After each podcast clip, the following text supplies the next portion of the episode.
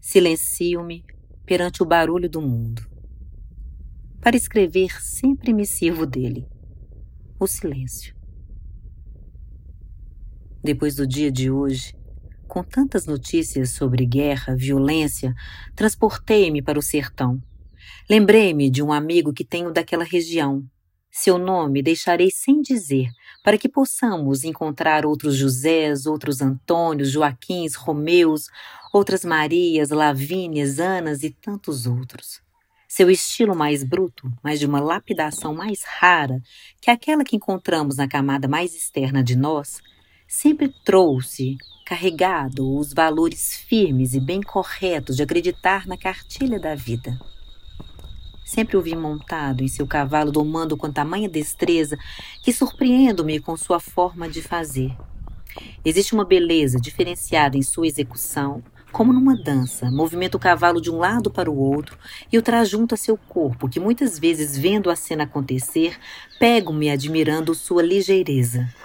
Sua confiança de como fazer molda o episódio que se repete toda vez que o vejo levando o gado.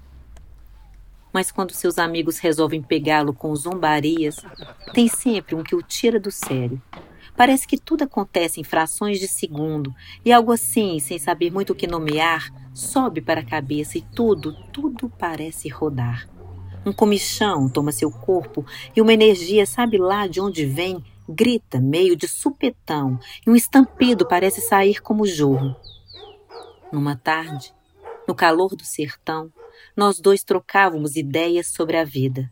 Abrimos certas arestas de nós e nos permitimos falar de nossas dificuldades, nossos medos, nossos anseios ou nenhum anseio por termos medos em proporções diferentes de realidade de vida, cidade e sertão, encontramos em certos receios, não distinguindo muito, as redomas que nos colocamos para nos protegermos. Em um certo momento de nossa troca, ele reconheceu sua explosão que sempre o deixava incomodado. Lembrei-me da cena do cavalo e disse: Moço, se você consegue domar aquele cavalo, consegue domar o que tem aí dentro.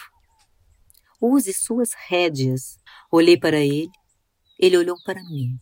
Deixei com que a pausa estivesse entre nós. Ele entendeu a mensagem. Agora, toda vez que estamos juntos e um ímpeto faz passagem em seu corpo, repito para ele: Respira, meu amigo, respira.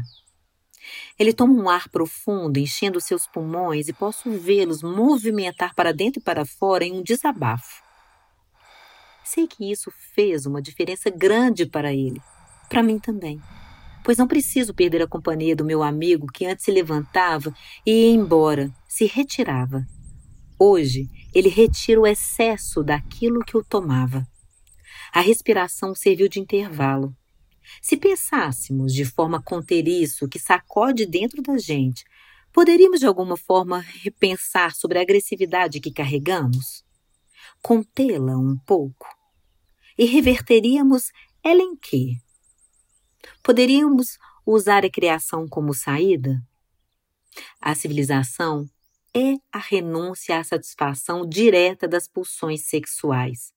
Caberia a nós como meu amigo, abarrar, segurar quase com as mãos aquilo que excede, dar conta de certa frustração e não realização a toda a satisfação, a obter o prazer sempre que possível.